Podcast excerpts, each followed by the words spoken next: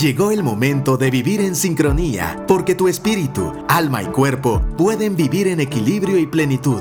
Esto es sincronía.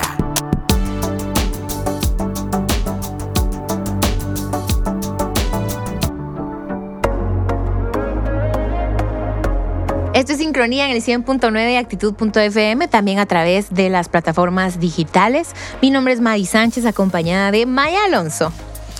Y hoy tenemos un programa muy especial porque seguramente habrás sentido alguna vez esto que hemos denominado mariposas en la panza, mariposas en el estómago, este nerviosismo bonito. Eh, ah, me recuerdo un amigo mío que, que, me decía, ¿cómo te sentís? Le decía yo, estoy tontento. Estoy bien Ah. tontento. Hoy hablamos de enamoramiento. Qué bonita emoción. A mí me encanta. La verdad es que me encanta también ver a la gente enamorada. Me encanta, me encanta el, el enamoramiento. ¿Alguna vez has sentido literal mariposas en el estómago? Ah, sí. Qué bonito. Sí. Ay, es lindo. Miren, pero es como una vulnerabilidad que lo hace a uno sonreír. O sea, es eso, es, es sentirme fuerte y débil a la vez. Es, ay, qué cosa más bonita. Qué bonito que la el acercamiento, la existencia, la presencia de otra persona te conmueva tanto que te afecte química hormonalmente, Mm. de tal manera que tu cuerpo, tus reacciones, tu sentimiento, tu pensamiento se, se van totalmente hasta, hasta esta persona de manera muy bonita, muy bonita.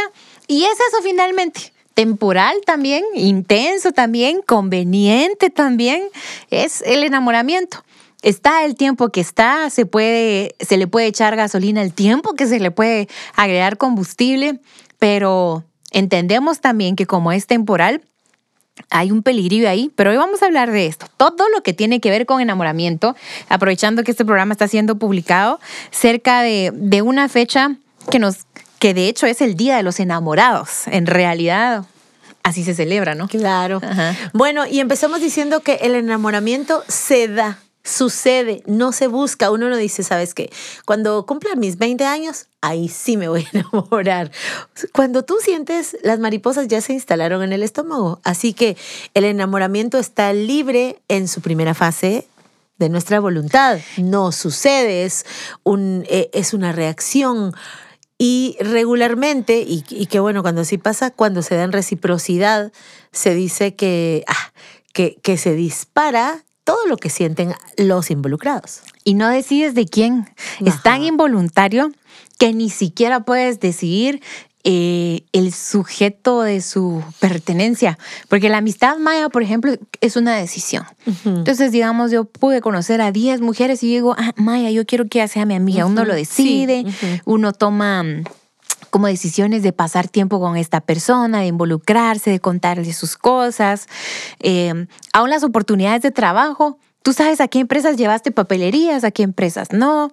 Sabes con quién de tu familia aún. Puedes tener familia y no de todos eres amigo. Hay un tío que tú dices, este es mi, mi tío cuate. Ajá. Hay afinidad, Sí, ¿verdad? Independientemente que sean familia, hay más afinidad con, unos que con otros. con otros. Y la decides, la decides sembrarla y así.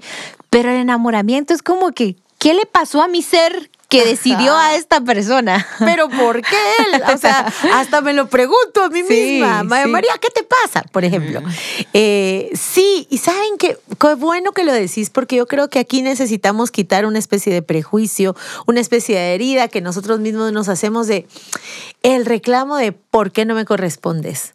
Porque si yo no elegí de quién, el otro tampoco Total. puede forzar Total. la correspondencia. Eh, por ahí en redes sociales se da mucho esta, es una especie de meme, de frase que anda por ahí, si tienes que forzarlo, no es tu talla.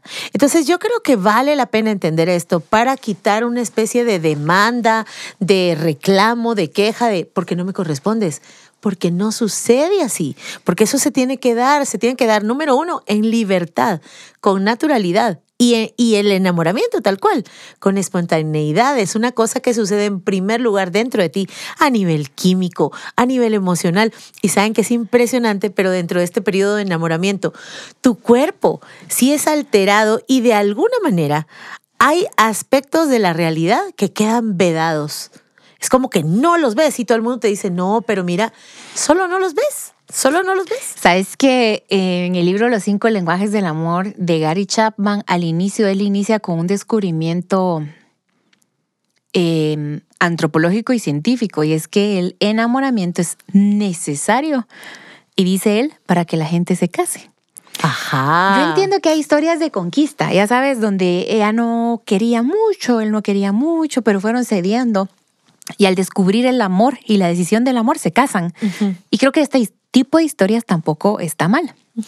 Y el resto de historias, que es la mayoría de historias que conocemos, es que se enamoran y después que se enamoran, ese enamoramiento, explica él, es necesario para que la gente tenga esta ceguedad para casarse. Sí, es como el punto de partida. Imagínate, entonces, dice el autor, porque es cristiano, Dios nos dejó la oportunidad de enamorarnos para privarnos un poquito de la realidad y que demos este salto De al fe. matrimonio eh, sin analizarlo mucho, Mm. sin considerar, ¿me entendés? Con Qué bonito. todo esto, sí, y sabe que a mí me encanta. Qué ¿Por qué? Porque al final, como es el punto de partida, ya el amor es otra cosa. Ya el amor implica tu voluntad, tu decisión, tu trabajo, tu esfuerzo, porque eso es otra cosa del enamoramiento. Es que no cuesta nada. De veras que Ay, no sí. cuesta. Miren, y uno se pone así como bajo los efectos del enamoramiento, de verdad, escalo volcanes, surco grandes mares. Eh, No cuesta. El otro bodo que existe y ya sentimos algo. no ha hecho nada. sí. Ajá, así es, totalmente. Ajá. Bueno, el tema es que el amor sí es esforzado, sí, trabaja, sí se intenciona. Y lo que estamos de- es dedicando este espacio, esta parte del amor que es bien bonita y que también necesitamos vivir bien y disfrutarla. Que, mira qué bonito, porque un ejemplo rápido de lo que estás diciendo. El amor perdona. El enamoramiento ni se ofende, pues. No, ni ve. Ni ve. ¿A qué horas? Aquí me está, a- aquí tengo la herida. No, no, no, no, sí, no fue nada. Sí. Y fíjense que hay que tener, yo creo que es bueno entender esto. Creo que puede funcionar a nuestro favor, pero distorsionado, puede funcionar a nuestra contra. Un ena- enamoramiento mal vivido puede producir esta tendencia a desórdenes obsesivo-compulsivos, dependencias, codependencias, ya como anular la razón. Otra cosa del enamoramiento es que eh, por su naturaleza es temporal. No se pretende que vivamos con esta... eh, con esta anestesia de la realidad por siempre y para siempre, pero que ese momento de anestesia nos prepara, nos predispone, nos abre a posibilidades para luego amar en libertad y en decisión. Eh, cuando me casé, una persona me dio un consejo. Desde el principio, dividite algunas tareas. Porque yo cuando me casé, ay, le lavaba los platos a mi esposo y lavaba y lavaba. Y yo, no, no te preocupes, yo lavo. No, no te preocupes, yo lavo. No, no te preocupes. Ay, después de cuatro años, preocupate, ¿verdad? Porque Ajá. yo enamorada, me dijo esto, enamorada, en serio no notas nada. Enamorada, pues. quieres hacer todo No, y uno servir. quiere. Fíjense que una cosa linda del enamoramiento es que me prepara mucho para amar en el sentido que mi enfoque está en el otro. Sí, Y entonces no me duele, no me pesa. Me gusta esa parte. Creo que hay semejanzas entre el enamoramiento y el amor, o si no son semejanzas, son, eh, ¿cómo diríamos? Relacionales entre uno y otro. Porque el amor al final me hace ver al otro como Dios lo ve Mm. con dignidad y el enamoramiento me prepara para eso. Quisiera sumar a esas historias que tú dices, estas historias en el tiempo en que la gente, que no era usual que eligieras a tu pareja, sino que eran tus padres quienes elegían. O por asuntos políticos o por asuntos económicos y es así. O sea, era la- Convenientes. sí, convenientes y era como eh, matrimonios por conveniencia y por, por elección, pero de terceros. Y yo he leído varias historias, porque es muy interesante observarlo. He leído varias historias en donde dice lo que los llevó en primer lugar era este compromiso, era el cumplimiento del deber. Pero tuvieron tan, tan, ay, qué, qué bien les salió el asunto, que en cuanto se vieron, pudieron reconocer entre ellos esa chispa. A algunas de esas parejas les pasó que en el cumplimiento del deber, de inmediato surgió esta chispa que llamamos enamoramiento. Y a otros, por el cumplimiento del deber y la cotidianidad, poco a poco la chispa surgió. ¿Por qué?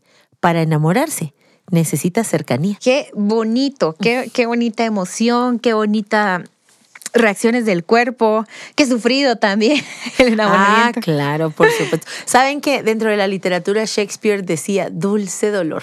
y creo que lo, dolor, sí. lo describe bien. Sí. Cuando va mal.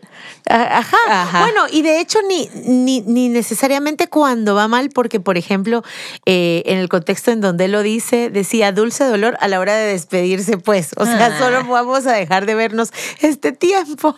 Pero este eterno causa- tiempo de dos horas de almuerzo. Ajá, o este eterno tiempo de este fin de semana, o este, Sí. ¿verdad? Eh, Hasta eh, enferma el enamoramiento. Ala, sí. Bueno, así dice, incluso en Cantares dice, estoy enferma de amor, porque el cuerpo también siente, el cuerpo extraña, el cuerpo, bueno, en fin, todas esas cosas tan bonitas. Pero como todo vivido dentro de nuestra naturaleza humana, podría distorsionarse, podría llevarnos a... ¿Saben que eh, lo patológico, lo enfermizo, lo distorsionado, eh, una de las cosas que podemos utilizar para mm, diferenciarlo es que siempre se mueven los extremos, desde las carencias, desde la nulidad, eh, hasta los excesos. Y creo que por ahí el enamoramiento podría ser mal vivido y llevarnos a esta distorsión de algo que puede ser muy bonito y disfrutado. ¿Y sabes cuál podría ser la primera? Es este, me descompone. El enamoramiento como te hace sentir nervioso, como te hace sentir vulnerable. Entonces lo evito, lo siento y le, le huyo al compromiso, le huyo a entregarme al enamoramiento. Me puede dar mucho miedo. Me puede dar mucho miedo. Esta sensación de vulnerabilidad, esta sensación, sobre todo si he, si he hecho el ejercicio de no sentir durante mucho tiempo. Y viene esto y me sorprende, eh, me puede llevar a resistirme y a no permitirme vivir con naturalidad esta parte del amor. Y lo que pasa es que eh, no pasas de esta fase del enamoramiento, no pasas a lo que sigue y terminas en privarte, privarte. Y una forma de privación es mm, renunciar a comprometerte. O sea, saben que hay un libro que se llama El Triángulo del Amor, lo escribió un psicólogo que se llama Robert Stenberg. Alguna vez en Sincronía hablamos de esta teoría eh, que propone este psicólogo y es muy bonita, muy, muy bonita y muy atinada. Creo que puede eh, darnos algunas luces ahí en cuanto a conducta humana. Pero, por ejemplo, Sternberg decía que el, el amor no puede existir sin compromiso, incluso en la expresión de la amistad. La amistad tiene sus compromisos, unas ciertas lealtades y fidelidades. Así que una parte de privarte cuando vives mal el enamoramiento es resistirte a él por miedo al compromiso. Entonces pierdes la posibilidad de vivir, la posibilidad de vincularte a largo plazo, la posibilidad de tener un compromiso con alguien desde tu voluntad, no impuesto, sino voluntariamente. No deposito ni mi fe ni mi fidelidad, que en su original es fe. La fidelidad es fe, ni mi fe, ni mi fide- fidelidad, ni mi lealtad. Privación de la relación. Bueno, ¿qué otro riesgo podríamos encontrar en enamoramiento? Bueno, perdona. El, el tema es que como lo siento eh, como un, por un estímulo, una persona es el, el estímulo, es que puede llegar en el momento menos indicado, más allá de la persona menos indicada, aún casados. Entonces, Claro. otro riesgo es que no sucede una vez en la vida. El enamoramiento, no necesariamente, ¿verdad? Puedes eh, sentirlo en cualquier otro momento de cualquier otra persona random. No por eso tienes que alimentarlo. Claro. Es como cuando David ve a Abigail, a Betsabé. David ve a Betsabé También cuando vio a Abigail, la verdad, pero. ajá, y ve a Betsabé y Betsabé estaba casada Sí. y le da rienda suelta a este fuerte impulso de deseo. Entonces, creo que un riesgo del enamoramiento es que vi a él, no lo evalúo, vi a ella, no la conozco y de una vez nos vamos de novios, o vi a esta persona, pero estoy en una relación ya, porque el enamoramiento lo alimentamos solo porque lo sentimos. E ignoramos todo lo demás. Así que voy a usar esta palabra. Uno de los riesgos del enamoramiento es reducir toda mi experiencia de vida a la experiencia de estar enamorado. Y pensar que eso es amor también. Exactamente. Y a hacer de ese enamoramiento el sentido de mi vida, el centro de mi vida. Por lo tanto, descuido todo lo demás que sí importa, todo lo demás que sí debo cuidar. Eh, a todos los demás que también me acompañan en esta vida. Entonces, y Ah. por otro lado, Hasta mi eternidad, Maya. adiós. Adiós. O sea, miren, el ser humano no está hecho ni para sus deseos ni para sus impulsos. No estamos hechos para eso. Freud decía que sí. Freud decía que el ser humano necesita para sanarse liberar sus impulsos reprimidos. Pero Jesús no dijo eso. Jesús dijo, niégate a ti mismo. Hay una parte de tu vida en que necesitas negarte a ti mismo, tomar tu cruz y seguirle, porque tienes que recordarte constantemente que hay algo, hay, hay muchas cosas muchísimo más importantes que el hecho que tú estés enamorado ahora. Así que cuídate de que el, mero hecho de estar enamorado te reduzca. Y aquí podemos hablar de personas que como están experimentando este enamoramiento y es lindo y la verdad es que solo quieres estar con la persona amada, no puedes reducir a que vas a amar a solo una persona en la vida, olvidándote de tus padres, tus amigos, tus compañeros, tu- bueno, olvidándote de tus hijos mismos, olvidándote de todos los demás. Cuidado con el reduccionismo toda relación que empieza a cortar vínculos con todas tus demás relaciones es potencialmente peligrosa. Y no todos los enamoramientos se, se atienden, Maya. Puede ser que alguien en este momento diga, "Ah, es que estoy súper enamorada de, esta persona, pero mm, eh, no tiene las mismas prioridades que tú. Tal vez están en yugo desigual, o tal vez conociste a una persona como diría la canción de Ricardo Arjona, eh, justamente ahora. Irrumpes en mi vida. Tarde. Pues no, no se atiende ese enamoramiento. No, se atiende, no se alimenta. mucho, me gusta mucho eso que decís porque los deseos no son órdenes, no, No. son mandatos ni mandamientos. Lo vamos a anotar en Twitter. Los deseos no son órdenes, no son mandatos ni mandamientos. Así que ah, eh, en este momento mi corazón, mis emociones, mi carne desea una persona a tiempo. Eso no es un mandato. Eh, no somos seres solamente impulsados que, ay, como me gusta, voy. Como tengo hambre, me como lo que sea. Como, ¿Me explico? No, no solo somos deseos ni impulsos. Somos voluntad. Somos voluntad y eso es desde el espíritu. Yo decido, yo elijo, puedo ser de otra manera, tengo la capacidad de negarme, tengo la capacidad de rendir mis deseos, mis impulsos a Dios. Otro riesgo del enamoramiento maya es ser adicto al enamoramiento.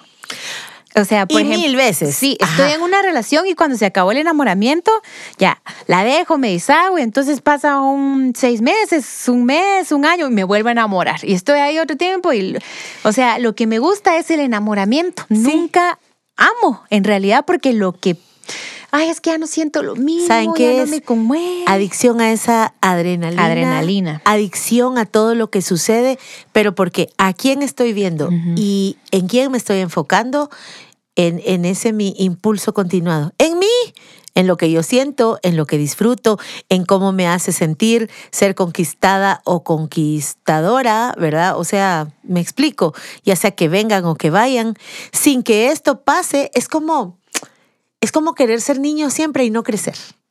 Más o menos así. Cuidado con eso. Eso tiene que ver con que el enamoramiento produce mucha euforia y también produce, eh, estimula mucho la pasión y el deseo sexual. Y cuidado con eso, porque dentro del asunto del enamoramiento podemos distorsionar mucho y podemos caer en desórdenes pasionales y de deseos sexuales que acarrean muchísimo, muchísimo dolor. El pecado sexual enseña la Biblia que es diferente a otros pecados porque está dentro, en el núcleo, en el centro del hombre. Así que se corre muchísimo, o sea, se corren riesgos de verdad que uno no sabe calcular porque uno es un ser humano. Puede traer mucho dolor, mucha vergüenza, te puede despojar de mucho de tu, bueno, te puede despojar de la dignidad como todo pecado, pero sí estamos, ya no solo es riesgo, ya es peligroso, ya es bastante peligroso. Y si le ponemos, Madis, eh, la palabra adicción a la par, la adicción tiene estas características. Em, es repetitiva, es continua, pero sobre todo no puedo parar y me hace daño. No puedo parar y me hace daño. Y a veces no estamos tan conscientes que nos hace, que, que nos hace daño a nosotros y a veces perdemos de vista. En el caso del que decías de el eterno enamorado o la eterna enamorada, que le hacemos daño a los demás y que estamos frente al corazón, al alma, a los sentimientos, a la vida de otra persona. ¿Sabes qué otro riesgo podemos encontrar en el enamoramiento? Es el, el riesgo de tomar decisiones trascendentes en ese estado. Es que no se puede, sino es que nuestro cerebro, nuestra razón está un poco vedada, pues. Sí, y es que no tenemos la totalidad de la perspectiva. La perspectiva esa, esta persona es perfecta, nadie lo es, pero enamorados, así pensamos. Eh, entonces las decisiones trascendentes como por amor me voy de mi casa, por amor dejo a mi mamá. O por, amor, aquí y ahora me caso. Me caso. Por amor dejo a mi familia. Por amor... Em, dejo la carrera en la universidad. De, ajá, por amor tengo relaciones sexuales. Son decisiones que no son X, son trascendentes. Así es. Y sabes que se toman en un impulso y en un estado emocional de exaltación intensa, pero recuérdense que el enamoramiento nos lleva a estados de euforia. Salomón dijo que la alegría mal vivida lo llevó a él a la locura. Salomón. y, de hecho, así, y para muestra un botón. Y podemos mirarnos todos en Salomón, la alegría mal vivida y el buscar en este tipo de experiencias humanas, desde el enamoramiento hasta el hasta el tema de la pasión y el deseo sexual, nos lleva a la locura. ¿Por qué? Porque el enamoramiento naturalmente nos da esta cierta euforia y lo da a nivel de redes neuronales, pues ni siquiera nos estamos dando cuenta. Y saben qué es lo peor, que cuando alguien viene, eh, nuestro cerebro de alguna manera está como vedado a escuchar el consejo de las personas que siempre han estado con nosotros, siempre nos han amado. Entonces, cuidado con eso. El amor te llena de, eh, el enamoramiento te llena de euforia no es un buen momento para tomar decisiones trascendentales. ¿Estás enamorado? Vívelo. Como todo mm, como toda experiencia emocional, tiene su tiempo, su pico y su descenso, que también es natural. No quiere decir que se dejan de gustar, que se dejan de amar, no. Pero este descenso del enamoramiento es un paso muy lindo, porque le empieza a abrir paso al amor que es producto de la voluntad, al amor que también piensa. Saben que es bien interesante porque cuando, cuando la Biblia nos dice, amarás al Señor tu Dios Incluye no solo tu corazón, incluye tu mente. El amor integral, el amor completo, también piensa, también razona. Así que vive el enamoramiento con naturalidad, vive los picos, no olvides tus principios en medio de esos picos y vive con naturalidad el descenso del amor que le da, eh, del, el descenso del enamoramiento que le da paso al amor que integra la mente, el pensamiento, la voluntad, las decisiones. Y se recuerda que nadie va solo en este mundo, que está integrado en una comunidad, en una familia que lo acompaña y que también todos son dignos de ser tomados en cuenta eh, en la vida misma. Bueno, sabes que el tiempo se nos ha agotado, hablamos de un montón de riesgos del enamoramiento, en ninguna intención queremos aquí espantarnos, pero sí es muy, muy bueno que estemos bien conscientes de todo lo que implica el enamoramiento. Implica cosas muy buenas que hablamos al principio de este programa, pero creo que una de las cosas que implica buenas es la intensidad. Eh, el, el, amor idealiza a las personas. Pero la fe ve las cosas como Dios las ve. Entonces lo, voy a decir así. A veces no tenemos la capacidad de ver a las personas como Dios las ve. Las vemos como nosotras las vemos. La ventaja del enamoramiento es que por un momento nos permite esta perspectiva, aunque se basa en idealización, pero esta perspectiva muy similar a la que Dios tiene de esa persona. Entonces, la vemos qué perfecta. Bueno, así nos ve Dios de alguna u otra manera.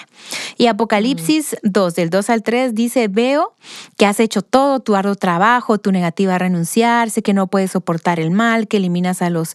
Em, a, los que pretenden ser apóstoles. Esto se le está diciendo eh, a las siete iglesias en Apocalipsis y dice, conozco tu perseverancia, tu coraje, nunca te agotas, ta, ta, ta, pero tengo contra ti que has dejado tu primer amor.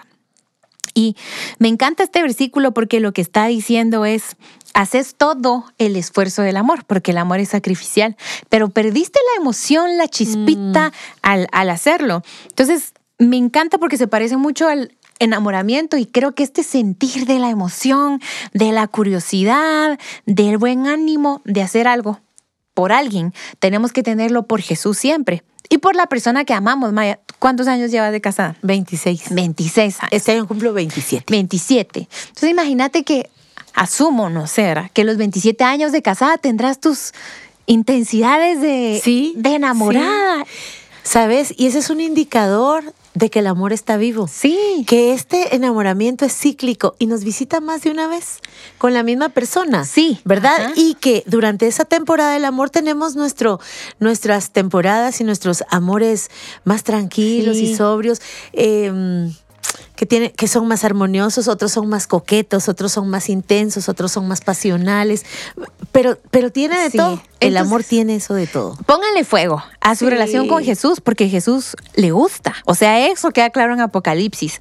A Jesús le gusta el amor sacrificial, pero también el sentir del amor. Y a los que están en una relación también, Pónganle. pónganle chispa, flores. Yo sé que lo, lo hablo en un cero conocimiento, pero por eso te preguntaba cuántos años tenés, Maya. Eso se puede provocar. Por supuesto que sí. Saben, se estimula. Eso se estimula, se siembra, se, se, se favorece, se produce, claro que sí. Y miren qué linda combinación. Esto espontáneo, maravilloso del amor, eh, con mi intencionalidad de estimularlo, de hacerlo crecer, más mi disposición y mi voluntad de seguir amando. Dos que quieran querer, dos que quieran seguir queriéndose, dos que quieran amar, dos que quieran seguir amándose y que están dispuestos a hacer, a experimentar, a ceder, a no ceder por amor. Qué lindo. Gracias por haber estado en sincronía. Te esperamos en el siguiente emisión. Hasta pronto. Esto fue Sincronía, desarrollando tu vida emocional. Si quieres escuchar nuevamente este episodio o compartirlo, visita actitud.fm.